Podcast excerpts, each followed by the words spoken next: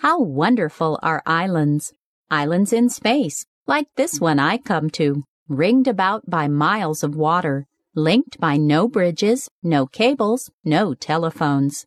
An island from the world and the world's life. Islands in time, like this short vacation of mine. The past and the future are cut off. Only the present remains. One lives like a child or a saint in the immediacy of here and now.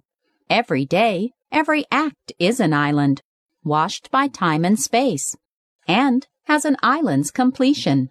People, too, become like islands in such an atmosphere, self-contained, whole, and serene, respecting other people's solitude, not intruding on their shores, standing back in reverence before the miracle of another individual.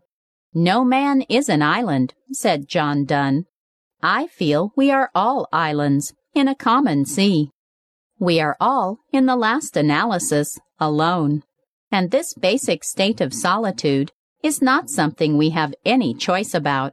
It is, as the poet Rilke says, not something that one can take or leave. We are solitary.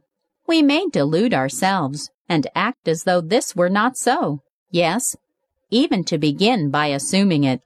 Naturally, he goes on to say, we will turn giddy. We seem so frightened today of being alone that we never let it happen. Even if family, friends, and movies should fail, there is still the radio or television to fill up the void. Women, who used to complain of loneliness, need never be alone anymore. We can do our housework with soap opera heroes at our side. Even daydreaming was more creative than this. It demanded something of oneself, and it fed the inner life. Now instead of planting our solitude with our dream blossoms, we choke the space with continuous music, chatter, and companionship, to which we do not even listen. It is simply there to fill the vacuum. When the noise stops, there is no inner music to take its place. We must relearn to be alone.